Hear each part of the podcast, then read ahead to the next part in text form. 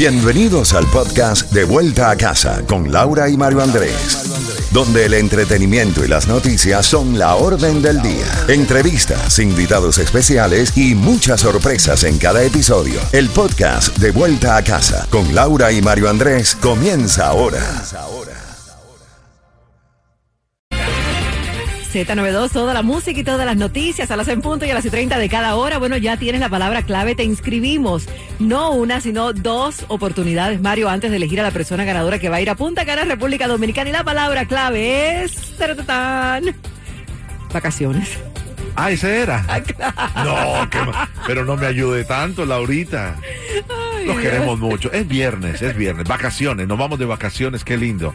Hemos llevado eh, familias allá a la República Dominicana y seguimos llevando porque solamente Z les invita a que puedan pasar estas vacaciones extraordinarias durante el verano. Así que muchas, muchas felicidades a todos los que vayan ganando. Laurita, vamos al resumen de las noticias más importantes del día. Sin lugar a dudas, la noticia que no solamente es titular del día de hoy, sino titular de las próximas semanas del resto del año y que marcará las elecciones del mes de noviembre, elecciones de medio término, tiene que ver con la histórica decisión de la Corte Suprema de los Estados Unidos hoy de fallar en contra del mandato hace 50 años del derecho al aborto en los Estados Unidos. Así es, Mario. Estados Unidos eh, prohibiría eh, el aborto en estos estados. Alabama, Arizona, Arkansas, Georgia, Idaho, Iowa, eh, Kentucky, Louisiana, Michigan, Mississippi, Missouri, Dakota del Norte, Ohio, Oklahoma, Carolina del Sur, Dakota del Sur, Tennessee, Texas, Utah, West Virginia, Wisconsin y Wyoming. La Florida, por ejemplo, Indiana, Montana y Nebraska, el derecho al aborto también sería eliminado, pero con un nivel menor de posibilidad. El mapa queda completamente dividido en los Estados Unidos. 26 estados estarían no solamente cumpliendo el mandato de la Corte Suprema de los Estados Unidos, sino haciendo más difícil el derecho al aborto. 16 estados, la mayoría de ellos eh, que están dirigidos por gobiernos liberales, demócratas, harían posible el derecho al aborto, porque al final de todo, la Corte Suprema de los Estados Unidos da el mandato, da el rule, como se dice, pero son los estados, por eso somos parte de la Unión de Estados Americanos, la Unión de los Estados Americanos que hace que cada estado pueda llevar estas leyes más allá o menos. ¿Qué dice el presidente de los Estados Unidos en el día de hoy? Escuchemos lo que mencionó. Es un día triste para la Corte Suprema y para el país. La salud y la vida de las mujeres en este país están en riesgo. La Corte Suprema ha hecho lo que nunca antes había hecho. Ha eliminado expresamente el derecho constitucional, ha eliminado el derecho fundamental para tantos norteamericanos que había sido ya reconocido, dice el presidente de los Estados Unidos, Joe Biden. Mientras tanto, el expresidente de los Estados Unidos, Donald Trump, dice, esta decisión la tomó Dios. Dios la tomó. Y entonces lo que hemos estado viendo durante toda la tarde es protestas frente a la escalinata de la Corte Suprema de los Estados Unidos allí en Washington, en Capitol Hill, de mujeres enardecidas que han dicho que les han quitado el derecho a decidir sobre su vida. ¿Qué pasa? Que hay lugares en los Estados Unidos donde a pesar de que una mujer haya sido violada o una niña haya sido violada, eh, haya sido vejada, no tendrá acceso al aborto. Ahora, lo que también va a suceder es que por pobreza, por falta de recursos, mujeres que necesiten practicarse un aborto no podrán salir de su estado o pagar para ir a otro estado, a otro país como México, y van a tener entonces dificultad. Se va a proliferar nuevamente lo que es el aborto ilegal, Laurita. Las casas de aborto ilegal que pueden llevar a que muchas personas, mujeres estoy refiriéndome, se practiquen abortos sin los cuidados de salud y sin los requerimientos médicos que puedan poner en peligro sus vidas. Si acabas de sintonizar, estamos hablando sobre la Corte Suprema de Estados Unidos en apego a la Constitución y la ley puso fin hoy viernes a una sentencia que durante, eh, durante casi medio siglo, Mario, eh, de forma in- inconstitucional, dio luz verde al aborto. Y dices inconstitucional porque la Corte Suprema lo que ha querido decir con este fallo es, había una ley, había una ley, pero al revisar todos estos fallos, era una ley que estaba fuera de la Constitución, por eso llaman que es inconstitucional. La gran pregunta en el día de hoy se va a empezar a resolver en los próximos días y semanas es, ¿qué más hay en camino?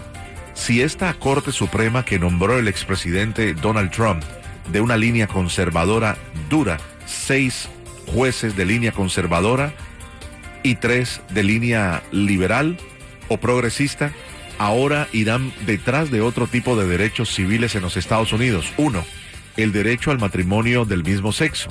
Dos, el derecho al acceso a los anticonceptivos, que son leyes que hay en los Estados Unidos que rigen por mucho tiempo y que pudieran también ser revisadas por la Corte Suprema y ser derogadas ante un fallo como el que hubo hoy. Ahí está el meollo, ¿no? Hasta qué punto va a llegar la línea conservadora de la Corte Suprema, hasta qué punto lo van a permitir los demócratas que hoy están trinando, echando chispas, porque es un gran, gran balde de agua fría al gobierno demócrata del presidente Biden. Y en otras noticias también tenemos que el Senado de Estados Unidos aprobó histórico proyecto de ley contra las armas. Así mismo es, mira, el Senado avanzó anoche el proyecto de ley bipartidista contra la violencia armada al aprobar nuevas restricciones, destinar miles de millones de dólares en fondos para la salud mental y la seguridad escolar. Pero esta misma tarde, antes de las 3 de la tarde, la Cámara Baja, la Cámara De Representantes y el Congreso aprobó el acuerdo histórico, aunque de mínimos, entre demócratas y republicanos para reforzar el control de las armas de fuego eh, por los últimos tiroteos masivos ocurridos en el país. ¿Qué significa esto? Que al ya tener la Cámara de Representantes y el Senado un acuerdo bipartidista, pudiera pasar al escritorio del presidente Joe Biden y esa sí sería una gran victoria para el control de las armas en los Estados Unidos, Lauri. Fíjate que la Cámara Baja aprobó la medida por 234 votos a favor, todos los demócratas más 14 republicanos, Mario, frente a 193 en contra. Exactamente. Lo hicieron justamente cuando se cumple hoy un mes de la matanza de Uvalde, Texas, donde un joven que se había comprado dos rifles de alto alcance el día de su cumpleaños entró y le quitó la vida a 19 niños y a dos maestras. Esto es muy importante, lo que está sucediendo es política dura y pura lo que estamos viviendo cada minuto del día viernes en los Estados Unidos. Y terminamos este segmento recordando que hoy, hace un año, el Champlain Tower South caía eh, se siguen investigando las causas, no hay causas determinadas hasta el momento de qué fue efectivamente lo que le hizo caerse a la una y 22 de la madrugada de un día como hoy, el 24 de junio del año anterior, se recuerdan a las víctimas. Y también ya está siendo retirado el avión que se siniestró en un aterrizaje forzoso de Red Air en el Aeropuerto Internacional de Miami mientras continúa la investigación, pero permitirá que se repare la pista y los daños que hubo para reabrir las cuatro pistas del aeropuerto. Y vamos ahora al 305-550-9200 para inscribirte y llevar de Punta Cana, República Dominicana, con la palabra eh, qué rico, eh, qué rico, estamos de vacaciones. 305-550-9200, viernes. Buenas tardes. Sé que piensas marcharte, ya lo sé. Y no te detendré. Haz lo que tú quieras. Sin embargo, recuerda que yo estaré en el mismo.